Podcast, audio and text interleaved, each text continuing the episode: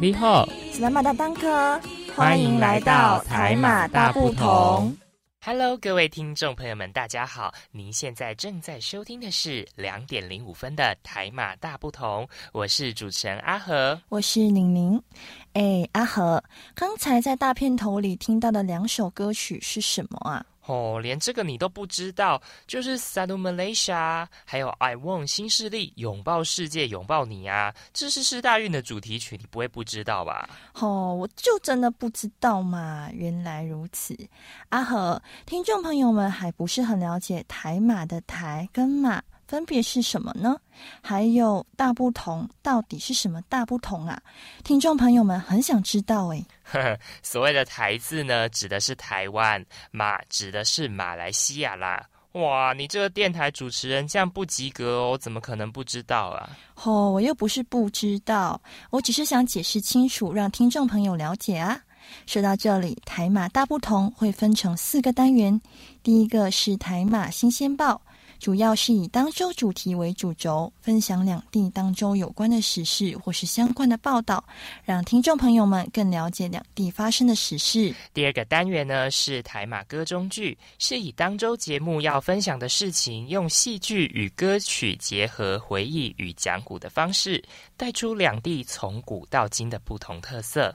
第三个单元是台马放大镜，两位主持人分享并讨论扣合当中的主题，包括。两地不同的文化特色与用语等等，就是以放大镜的角度来聚焦讨论，透过主持人轻松幽默谈天的方式，带领听众了解与增加知识。第四个单元是台马总复习，加深听众朋友们收听本集节目的印象，可以去充分吸收主持人想要在这集表达的知识，来增广见闻哦。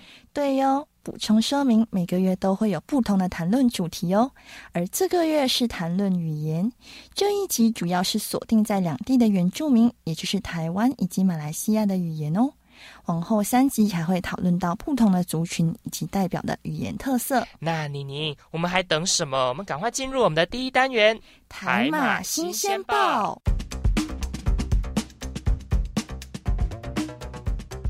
最新鲜的时事，小腾腾的新闻，最 hot 的独家报道，就在台马新鲜报。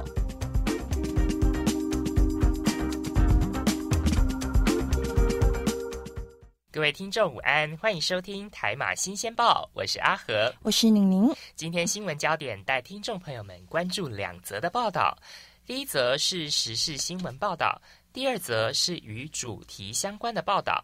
首先，第一则报道是达邦树无声的呐喊提到的土地权益问题。第二则报道是由网络换日线的大胆走出去，世界走进来的报道。第一则报道是不管台湾或是马来西亚原住民都会遇到的问题，那就是土地被侵占。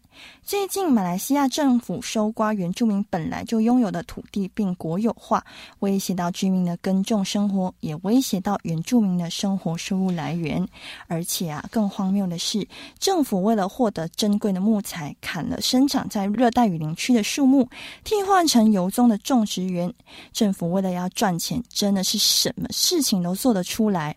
他们这些官员啊，从来都没有想过砍了这些树木严重影响到生态以及社区的议题，例如种植油棕、开发土地以及加工的污染问题，真是眼界太小了。对啊，那妮妮，你刚才分享这个是比较属于悲惨的新闻。接下来，听众朋友们一起转换一个心情，来听一则比较有趣的新闻。标题是“不可能的巧合”，难道马来人是阿美族的亲戚？这则的报道说，巧合的是呢，马来文的发音数字五。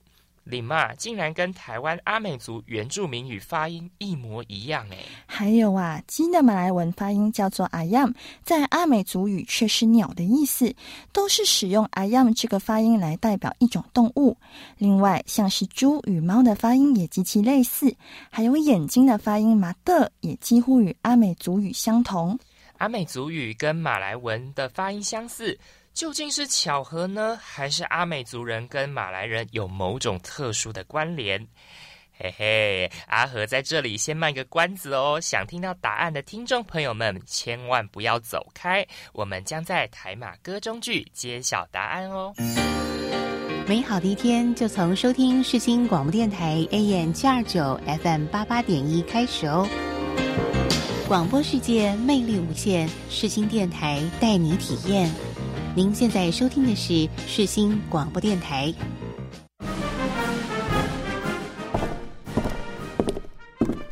各位听众，歌中剧单元即将开始，请您带着愉悦的心情领赏这一出歌中剧。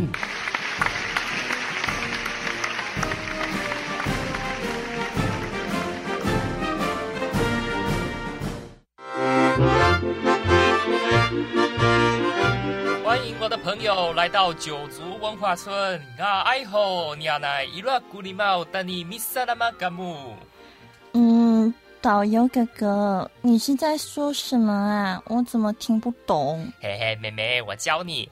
啊，爱好你阿奶伊拉古里猫，但你米萨拉玛嘎木就是说你好吗？欢迎你们来玩的意思啦。哇，导游哥哥你好厉害哦！可是我在课本有读到南岛语系。我记得没有错的话，马来西亚好像也有原住民诶。还有妹妹，你很美败哦，你是不是学霸呀？所谓的南岛语系又称为马来波利尼西亚语系，这个语系的民族主要分布是在南太平洋群岛，包括台湾、海南岛、越南南部、菲律宾、马来西亚，往南呢，甚至可以到纽西兰。东边呢，可以到南美洲西边的复活节岛；西边呢，可以到东部非洲外海的马达加斯加岛哦。而当中，台湾是南岛语系文化的发源地，也是目前南岛语系最北部的地区。这些南岛语系不同的民族所使用的语言很多，更是高达一千三百多种语言哦。咦，导游哥哥，我听到头脑都打结了，可不可以请你只介绍马来西亚呢？哎呀，妹妹，你问对人喽！导游哥哥刚好在马来西亚待过，可以告诉你，马来西亚的原住民一共有五十六族，但哥哥这边只会介绍人数比较多的原住民哦。例如矮黑人、卡达山、杜顺人、一般族等等，这些都是马来西亚比较多人且多被人知道的原住民大族群哦。嗯，导游哥哥，我好想听你解说，可是游乐园要关了，我们赶快把握时间去玩啦！等一下再讲嘛。好啦，好啦，好啦，导游哥哥不说了哈，那我们赶快去玩啊！后面的朋友赶快走了。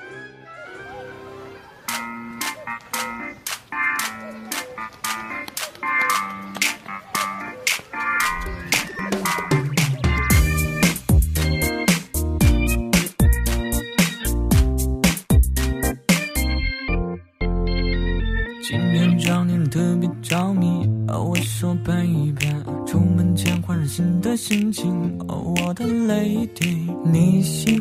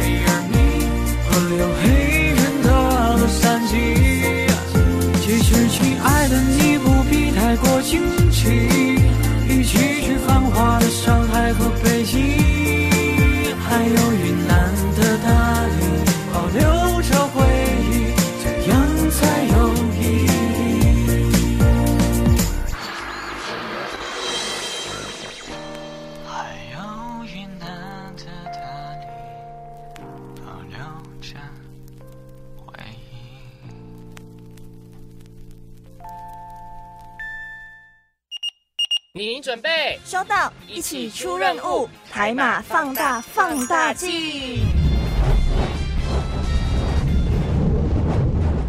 宁宁，我考你哦，你知道目前台湾的族群有分为哪几大类吗？诶，我只知道有闽南人，还有客家人啦，但其他的族群我不是很了解。哎呦，还有原住民啊，他们都是生活在台湾至少数千年的一群人。我们这集谈论的就是原住民啊，你怎么把他们忘记了呢？哎呦，对耶，你看我的记性。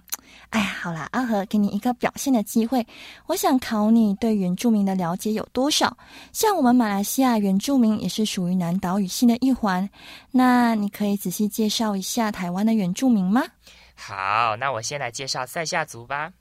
所谓的塞夏族，他们的族语发音叫做 Sasiyat Sasiyat，而且呢，汉文呢又叫做萨斯特施舍族，因为跟他们的族语发音很相似。塞夏族他们的分布范围呢非常的狭窄，主要是分布在新竹县和苗栗县交界的山区。而他们的族人呢，人口数非常的少哦，只有六千人，是现在台湾原住民族当中传统文化面临消失殆尽最深的一个族群。他们呢，逐步已经被汉化了，而且呢，也被其他的族群呢相互影响。例如，像是南庄乡的塞夏族人呢，受到汉族以及客家人的影响，现在呢也多半会说客家话喽。而且这群人呢被称为南塞夏。另外呢，像是五峰乡的族人呢，受到泰雅族人的影响，因此呢，他们多半也会说泰雅族语了。而且呢，他们塞夏族语呢，可能已经不太被讲了哈、称为叫做北塞夏。那阿和，你可以说一下这个族群有什么特别的庆典或是节日吗？有的，有的。那我先来分享一个叫做矮灵祭，这个大家应该都有听过。矮灵祭呢的传统是一个典故，据说呢，当时有一个叫做矮黑人的族群，但是呢，这一群矮黑人觊觎塞夏族群里面的美女还有财产，所以就三不五时的这样骚扰塞夏族人。于是呢，这个塞夏族人呢，心里觉得简直是恨得这个牙痒痒，就设计陷阱，成功让矮黑人上当。但是这一群善良的塞夏人呢，因为担心这一群矮黑人死的不明不白，会找他们晚上的时候会来找他们索命这样子，所以呢，就每两年举办一次塞夏族的矮灵祭的活动。另外呢，像是老一辈的塞夏人呢，对于这个矮灵祭呢是非常的珍惜哦。呃，曾经呢，他们这个祭典已经要被删除了，但是呢，老一辈的人呢，还是极力的让他们保存下来了，可以说是台湾少数保有传统祭典的族群哦。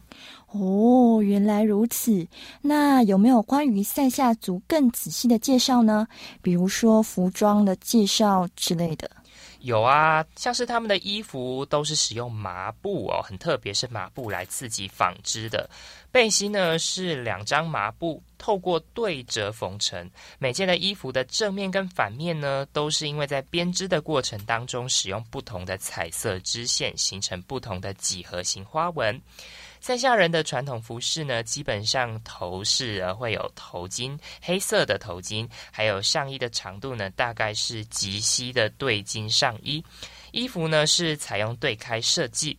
另外呢，关于腰裙的部分，男生以及女生的服饰呢各有不同。男生呢是丁字带，女生呢是绑腿布，而且通常是用深色的棉布来做。另外呢，像大部分的塞夏人呢，他们还会在腰裙的下方呢垂挂一些小铃铛来装饰点缀。诶，那原住民啊，通常都会有自己的编制特色。那塞夏人有吗？嗯，当然有啊。塞夏人他们的传统手工技术都是以纺织或者是编篮的工艺，在台湾的各个原住民当中是非常的响亮哦，就是他们的特色。他们编织的材料呢，大多是由妇女自行种植的苎麻，就是一种植物，然后把它晒干作为麻线，用织布机把麻线织成服饰。另一种方式呢，就是利用狩猎经过鞣制处理后的皮革，就是一些动物的毛皮啊，把它制成布料。不过，由于原住民猎捕的行动呢，已经逐渐被管制了，甚至这些塞夏族呢，已经几乎被汉化了。另外呢，还有自己种的这个苎麻已经不够用了，所以这些年来呢，慢慢和汉人购买棉布来取代麻布哦。哦，原来如此，真的很有趣呢。阿和，我趁你介绍的时候查了一下资料，发现啊，原来塞夏人还有不同的麻衣编制法哦。哎呦，不错哦。塞夏族的编织方法呢有三种，第一种是 hini baladan，hini baladan。它是一种最简单的平织法，织出比较规则性的十字架形的交叉。它比较简单朴素，没有什么花纹的装饰的布料。第二种呢，叫做 hini halus，hini halus。它是没有花纹的编织法，它是用不同的挑线法穿梭经纬线制成的菱形符文布料，而这个菱形符文就是指菱形花纹的意思啦。那第三种呢是 hini horan，hini horan，它是一种花纹比较艳丽、比较美丽的布料，主要呢是用来做塞夏族人祭典穿的服饰。衣服上的花纹跟织法呢，都是比较经过复杂的提金挑花交织的方式，和塞夏族广泛使用的浮织双层织法来搭配，织出这些很精美华丽的纹路哦。哇，希尼巴拉蛋、希尼哈洛斯和希尼霍安。咦，好想看一看第三种，尤其第三种服饰的感觉很美耶。说到祭典，那有没有什么特别的舞蹈或歌曲之类的？哎，就是我前面提到的矮灵祭的舞蹈啊，他们会使用一种叫做臀铃，臀就是指臀部的意思的臀铃呢，叫做 Gada Bangasan Gada Bangasan，作为他们舞蹈的工具。矮灵祭的祭歌呢，通常是比较神秘的、原始的传统巫术的气氛。他们主要是要表达对死去的矮黑人灵魂那一种恩怨交错，以及教会的那种。氛围。另外呢，也是希望透过矮灵呢，来保佑他们能在农特产品上大丰收哦。哇，我长知识了！你说这么多，轮到我了啦！现在宁宁要来介绍马来西亚的原住民赛芒人、卡达山杜树人和伊班族。不过今天会比较着重在伊班族哦。第一个是赛芒人，语音念法是“什曼西亚曼”，又叫做赛蒙人。属于矮黑人民族，他们分布在马来西亚半岛的北部。塞芒人也被认为是马来半岛上最早的原住民哦。偷偷补充一下，他们是全世界体型最小的民族之一。塞芒人的特征啊，是肌肉线条非常的匀称，拥有黑褐色的肌肤、短而卷的头发、脸圆圆宽宽的、扁扁的鼻子、嘴唇很厚。他们眼珠是暗褐色的。为什么说他们是世界上最矮的民族之一呢？因为呀，他们的成年男性平均身高约一百五十三点六公分哦，女性只有一百四十二点七公分呢。哇，难怪你会说他们是世界上最矮的民族之一，真的都没有很高诶，这个公分数实在是很矮。那你们其他民族，像是马来西亚华人。马来人或是印度人都怎么称赛盲人啊？哦，赛盲人就是十九世纪以来就使用的名称啦。不过马来人将赛盲人和其他马来半岛土著合称为撒盖人，拼音是撒盖。意思是野蛮人或者是奴隶，但其实宁宁要跟各位听众朋友们说啊，其实这种叫法是非常不礼貌的，所以呢，现在都会以 Orang Asli 来称呼原住民。不过赛盲人则自称 Mani 马尼人，意思是我们这种人。哦，原来还有这种称呼啊！那你你呃，你介绍完称呼，要不要介绍一下他们的传统服饰呢？赛盲人的传统服饰有什么特色吗？他们都是以树皮为原料制作衣服，衣服的款式很简单，一点都不会华丽。男生或是女生都是以树皮制成的衣服缠腰并遮盖私密处。而且有趣的是啊，不论是男生或是女生，都喜欢用花朵或是树叶，甚至是天然颜料来装扮身体哦。另外，他们会在吹剑上、剑囊上。雕刻几何图形或者花卉图案，所以他们的吹剑和剑囊啊都非常有艺术价值哦。哇，那你一提到这个吹剑，就让我马上跟原住民扣连。吹剑真的是原住民的代表物之一耶。哎，你有没有看过有一部电影《教会》？就当中就有那个原住民吹剑的画面。好了好了，题外话，接下来阿和呢要介绍的第二个原住民族呢是阿美族啦。阿美族的族语发音叫做阿密斯，阿密斯，或是有另外一种发音叫做邦扎，邦扎。阿美族呢，他们主要分布呢是在花东纵谷平原以及海岸平原的地区。少数的阿美族分布在屏东县的牡丹或是满洲乡。阿美族呢，同时也是台湾原住民族当中人数最多的族群哦，他们就有二十多万人哦，非常庞大的数量。另外，阿美族与纽西兰的毛利人呢，有很相近的语言跟文化哦。因为啊，不要忘记，他们都是属于同样在南岛语系的一环哦。阿美族人呢，通常都会自称是邦扎邦扎，在阿美族语里的意思呢是平坦的台地，就是呢同族人的意思，就像是台地的地形一样呢，没有任何的起伏，族群里的人呢也没有什么不同。而阿密斯呢，是南部阿美族人的自称，分布呢主要是在马兰或是恒春地区的阿美族人会这样子自称，这样子哈。因为呢，分布的区域呢跟卑南族非常的靠近，阿密斯的意思呢主要是卑南族北方的意思。而且，妮妮，我跟你说啊，你下次搭火车的时候，台铁列车啊，他们从花莲开往知本的这个列车，你仔细听哦，他们的车长都会在中途的停靠站。增加阿美族语的广播哦！哇，真的吗？那我下次去花莲或台东要仔细的听看看了。诶，那阿和阿美族有没有什么特别的祭典或是节庆啊？嗯，有的，有的。现在就要说了，他们的传统的节庆祭典呢，有丰年祭、伊利西播种祭、捕鱼祭、海祭、祈情祭以及祈雨祭等等。所谓的丰年祭呢，通常是阿美族比较重要的庆典哦。对于阿美族来讲呢，就好像是我们汉人在过新年一样重要哦。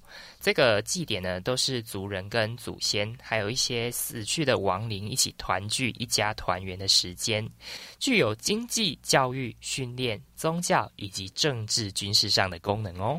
哇，竟然这么多功能哦！难怪他们这么重视。对啊，对啊，宁宁，我还告诉你，其实丰年祭呢是在日治时期和基督教传播盛行的期间，因为呢，当时候阿美族的人啊很多，而且他们这个祭典的影响性太大了，所以许多部落的丰年祭活动曾经都被禁止过好几次哦。也因为这样，造成丰年祭传承曾经出现断层。哈，那要好可惜哦。哎，阿和，那丰年祭举行的时间到底是什么时候啊？丰年祭举行的时间呢，大概是在每年的七月到九月中旬进行，主要呢都是农作物收获之后呢来举办。早期呢是小米收获过后来举行，举行的天数呢会按照各部落的耆老，也就是比较年长的老人哦，他们来拟定而有所不同。历史记录上呢，最短的丰年祭是只有三天，但是呢，你知道吗？妮妮最长的记录。有半个月这么长哦！哇，半个月都在庆祝，好爽哎！哎呀，我还没讲完啦，不要打断我。好啦好啦，阿和老师，你请继续，你请继续。好好好，丰年祭呢，每年大部分呢都会分布在呃阿美族的台东地区的部落先举办，之后呢才陆续由花莲的阿美族接下去办理。举办这个过程呢，都会依照不同的部落习惯不同而有差异，比如年龄阶层的训练啊，呃，还有祭祀流程等等。丰年祭传统上主要包括迎灵、验灵以及最后的送灵三个大阶段哦。丰年祭期间呢，会进行猎捕、采集或是购买食物，并由族人们一起分食。不过呢，因为时代在改变，许多部落在丰年祭尾声呢，会进行不同年龄阶层的各自表演。不要忘了哦，这个表演的意涵呢，主要是在延续阶级之间的凝聚力。另一个原因呢，就是为了要传递欢乐的气氛。此外呢，阿美族呢，因为他们是属于母系社会，所以呢，你能在表演的时候看到女性一起在丰年祭期间分工，并且表演，是一件非常正常的事情哦。很棒！除了这个，欢欢一定有吃的，有没有什么特别的食物啊？哦有，宁宁啊，你这个吃货只会关心吃的。丰年祭的祭品有啦，他们有吃的，会以糯米饭、米酒。野兽的肉为主，告诉你吧。阿美族祭典的过程当中，除了重要的活动，其他就是大家会共享阿美族的这些大餐哦，都是大自然的各种新鲜野菜、豆类、藤心、芒草心、鸡肉跟猪肉为主哦。哇，说到口水都要流出来了，不要再讲了啦！下次我一定要去参加阿美族的丰年祭。说到丰年祭呀，在马来西亚也有一个原住民族会庆祝丰收节哦。哎，真的吗？哎，那你要不要说说看？好巧哦！哎，赶快讲啦，不要卖关子，快快快，我想听，我想听。好啦，嘿嘿，就是卡达山杜顺人。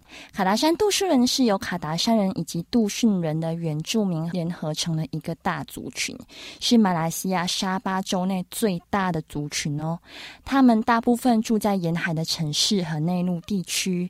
卡达山也被称作加达山，是市级的意思，代表他们住在城市里。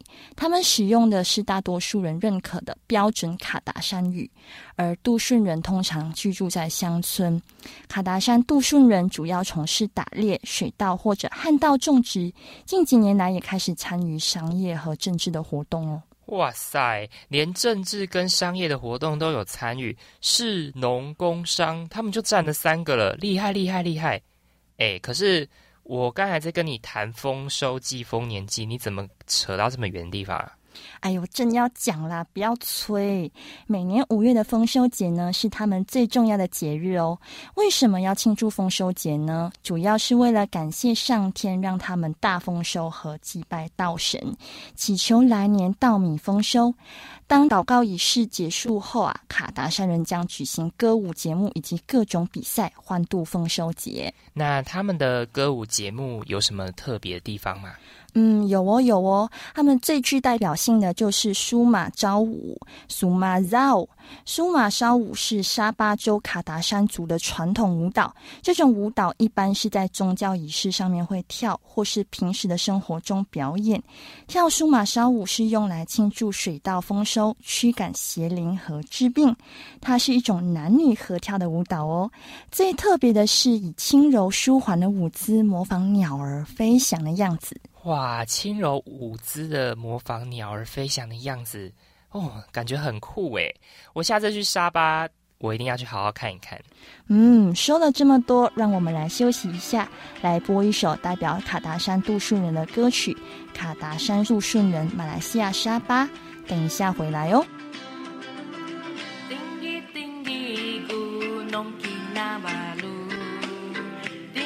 lagi sayang sama kamu. Biru-biru ujung kinabalu Tengok dari jauh hati saya rindu. Kinabalu dekat di kundasan. Banyak sayur boleh pilih-pilih.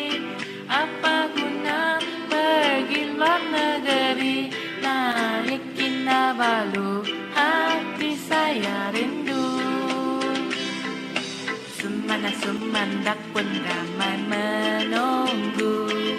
Menari-nari lenggang sumayau Sekali melihat melepak gulingnya Sayang jatuh cinta. Sayang, sayang, sayang kinawalu Gamatan pesta bulan lima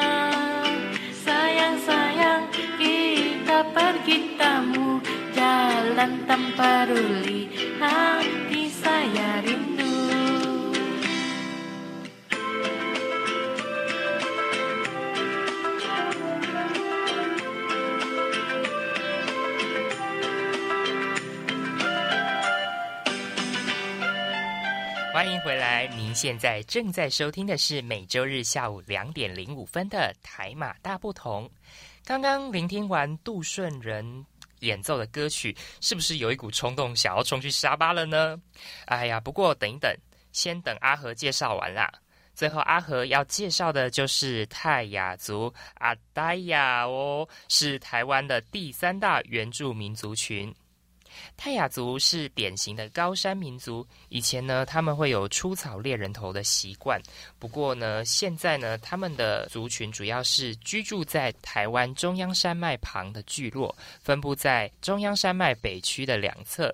东边呢可能会有一些人呢居住到花莲泰鲁阁，西边呢可能会到东市的地区，最北部的分布地区可以来到乌来哦，往南可以到南投县的仁爱乡。可以说泰雅族他们是。台湾原住民当中分布面积最广的一族哦。哎呦哎呦哎，你你你讲慢点！天呐，我都被地名搞到昏头了哦。哎呀，反正呢，我跟你说，只要记住他们是分布范围最广的原住民族就可以了啦。泰雅族他们的族名本来的意思是真人或是勇敢的人。OK，然后泰雅族的总人口数呢，大约有九万多人。就人数来说啊，其实跟前面介绍的阿美族人呢，已经少了很多了。不过啊，他们也是呢台湾原住民当中第三大族哦。在台湾原住民当中呢，泰雅族拥有一个很特别的文化，叫做刺青哦。他们会称为叫做情面，情面呢其实也就是纹面的意思。然后呢，这个是所有泰雅族人呢。都共同有的文化，也因此，台湾真正呢拥有长久纹面代表呢，就是泰雅族人哦。另外补充一下，目前一般学术界呢，或者是民间都会用情面来称呼泰雅族人的刺青文化，来表达对泰雅族文化的尊重哦。哇，所以他们算是台湾刺青文化的始祖喽。那这些情面有什么代表意义吗？泰雅族语的巴达散的情面，巴达散的情面有四种意思。第一种呢是驱除邪魔，第二种呢是美丽，然后很漂亮的这种外观效果。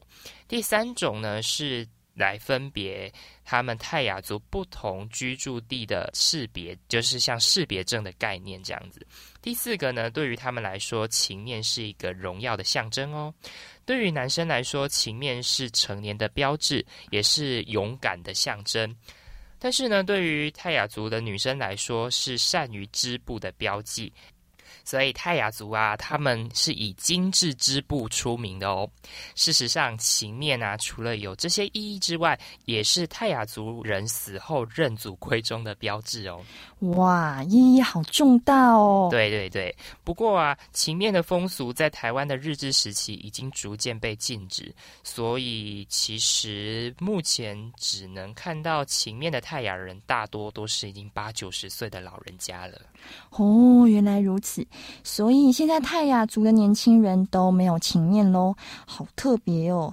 诶，除了这个泰雅族，有没有什么特色的食物啊？又来了，你就是只会关心吃的，当然有啊！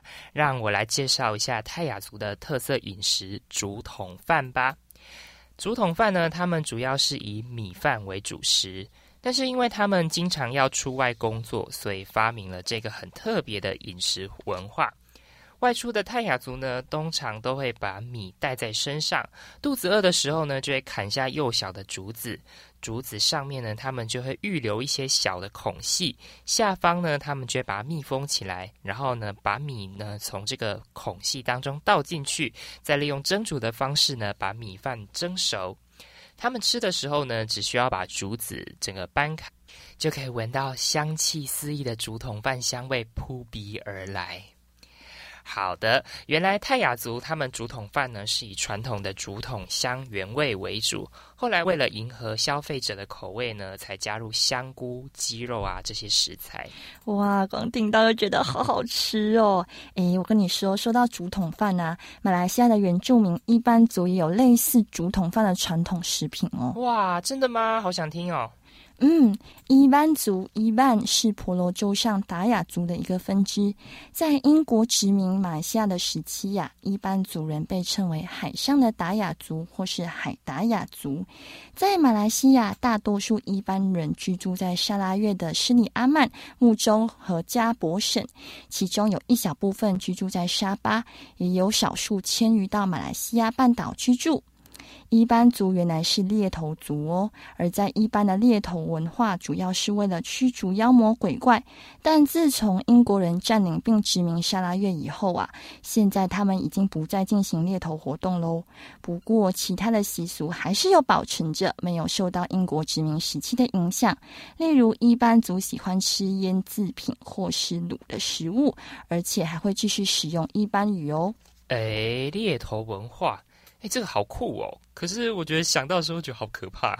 嘿，那我说一个更酷的：一般人居住在称为“如麻潘让”的长屋内哦。什么是长屋啊？哦，长屋啊，是建造在一公尺高、利用木桩建造的房子，由一间一间相邻的房间组成，每个家庭一间房，屋外是共同使用的大厅，称作 “rai rai”。公共区域将每户人家的生活区分开。现在的长屋呢，大多数都配备了现代化的设施哦。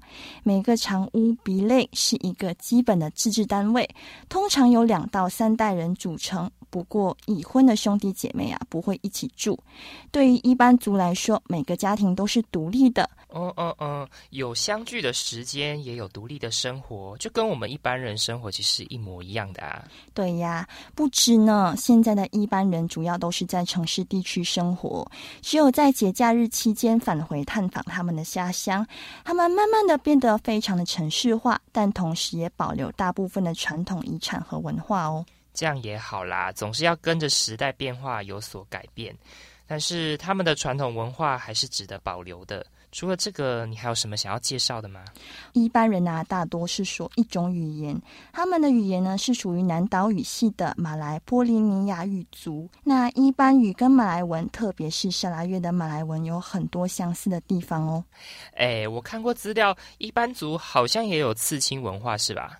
不错，阿和，你说对了。在一般人的文化里面啊，和许多婆罗洲的民族一样，都有刺青的传统。而在一般部落中，只有男性可以刺青哦。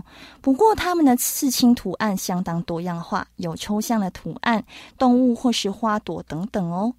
传统上来说，一般人的刺青都有被认可的意义，所以没有得到承认的人是无法刺上相对应的刺青的哦。哇，我真的小看刺青了，原来刺青这个小小的举动就有这么多的讲究啊！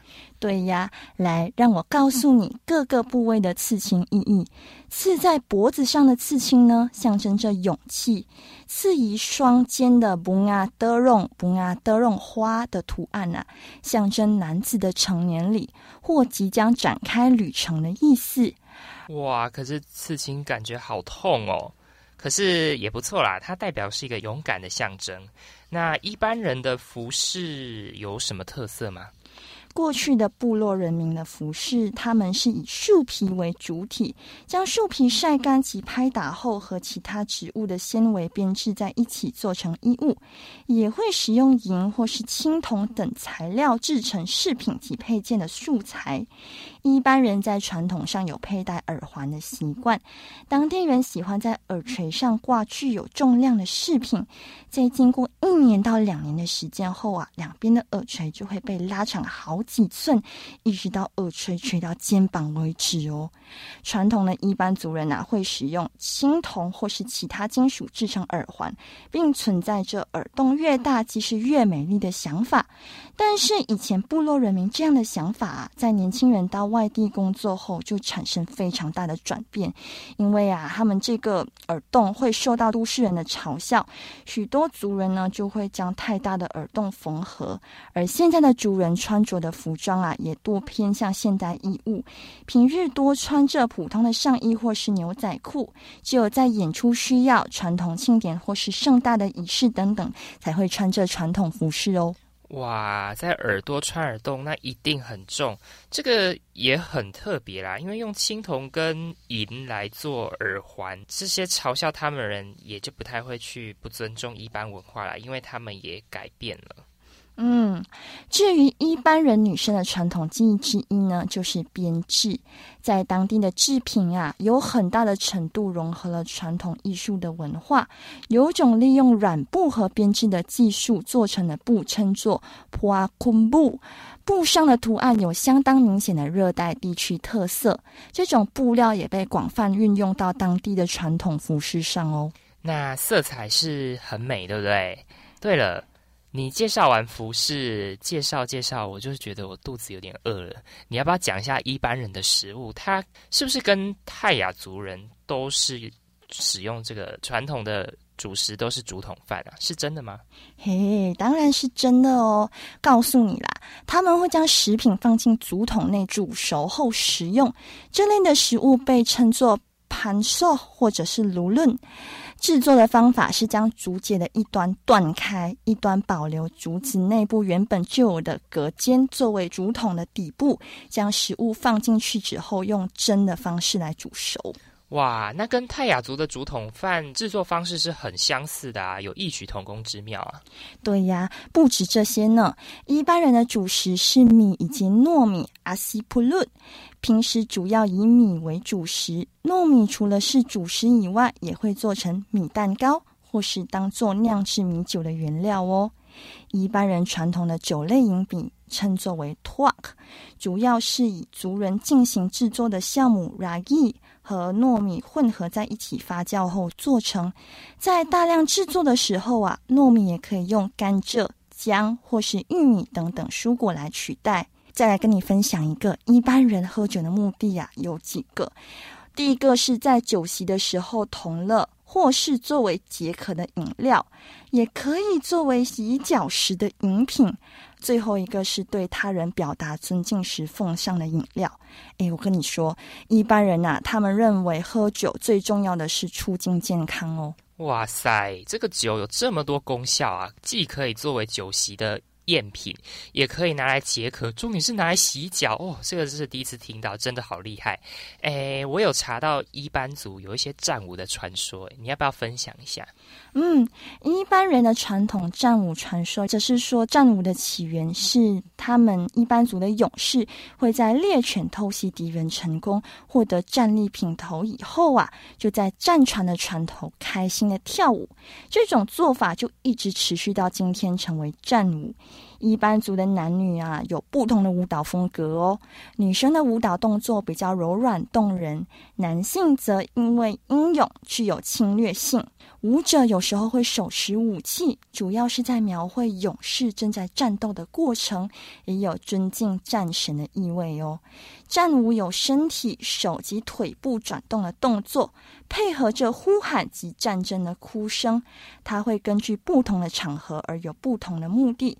在嘉年华期间会被用来当做宴待宾客、娱乐族人的形式舞蹈哦。哇，战虎感觉也是有那种柔和跟力量的代表，既是柔的，也是 power 的代表。嗯，听到这里有没有觉得收获很多啊？接下来请聆听欣赏来自阿美族实力唱将阿令的天籁歌声，一想到你。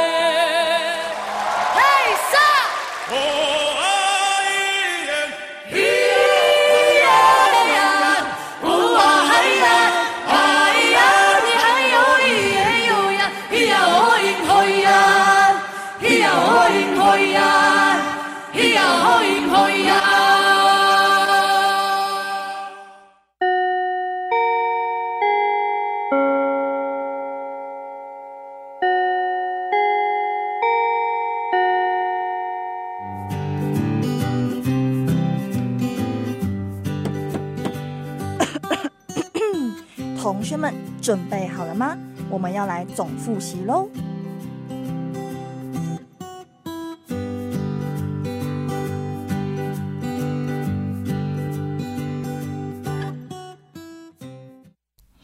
各位听众朋友们，相信你们今天也是收获满满哦。对于原住民的传统服装以及饮食节庆有更加多的了解，更重要的是也学到了不少原住民的专有名词或语言哦。为了让听众朋友们加深印象，现在我们就来复习吧。第一个南岛语系，唯一主要分布在岛屿上的一个语系。包括一千三百种语言，分布主要位于太平洋群岛，包括台湾、海南、越南南部、菲律宾、马来群岛，东达南美洲西方的复活节岛，西到东非洲外海的马达加斯加岛，南到纽西兰。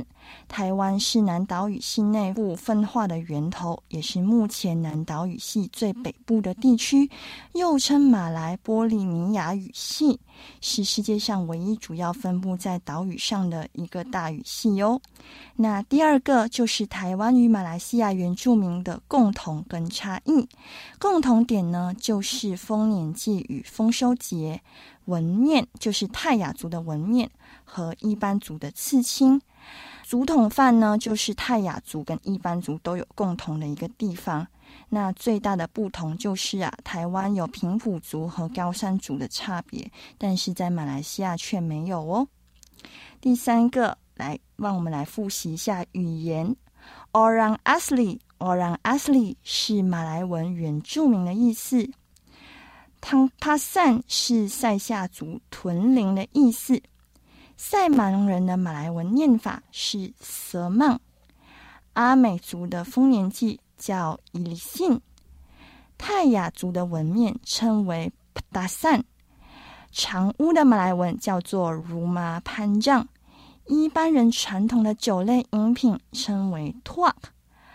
好啦，各位听众朋友们，你们都学会了吗？我是宁宁，我是阿和。别忘了下周日两点零五分，台马大不同与你空中相会哟！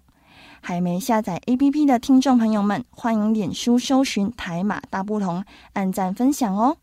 最后送上这首李玉刚的《刚好遇见你》，因为缘分，让我们与您正在收听的听众朋友们在空中相遇了。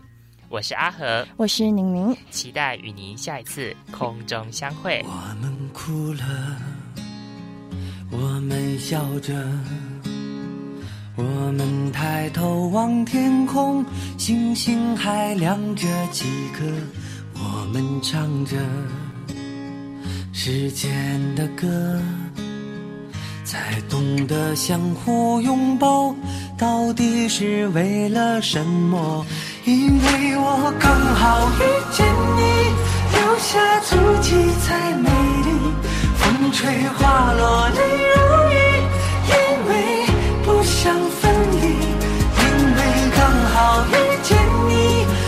下十年的期许。如果再相遇，我想我会记得你。